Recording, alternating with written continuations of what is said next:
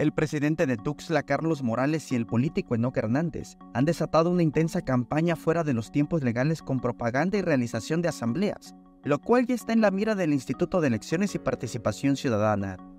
Sobre el alcalde Tuxleco, la presidenta consejera informó.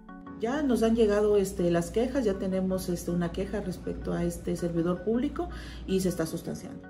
En tanto, sobre la situación de Enoch Hernández, comentó y en su caso, si se consideran que son conductas violatorias de la normatividad electoral, que están conculcando las reglas que están dadas para eh, una posible contienda electoral, pues también es sancionable, ¿no? Sí tendríamos que hacer ese análisis este, y, la diferenciación, porque las reglas cambian un poco cuando se trata de, de una persona que se encuentra en funciones del servicio público a quien no, pero no se escapan y son también este, sujetos del régimen sancionador electoral.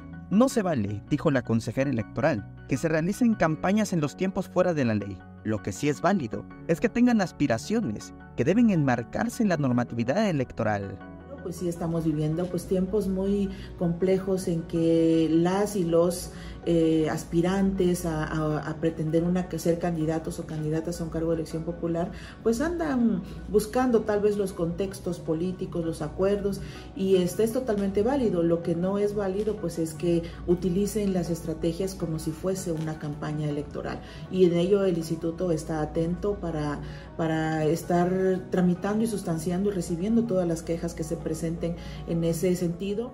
Asimismo, dijo que el IEPC está dispuesto a recibir las inconformidades de la ciudadanía y partidos ante estos actos y dijo que actualmente ya están en trámite 20. El instituto pues está abierto a cualquier queja o denuncia que se pueda presentar por cualquiera de la ciudadanía, partidos políticos o, o quien desee presentar una queja. Ya tenemos quejas sustanciándose de diferentes este, personas, en contra de diferentes personas, unos son servidores públicos, otros no, pero se están tramitando y se están sustanciando.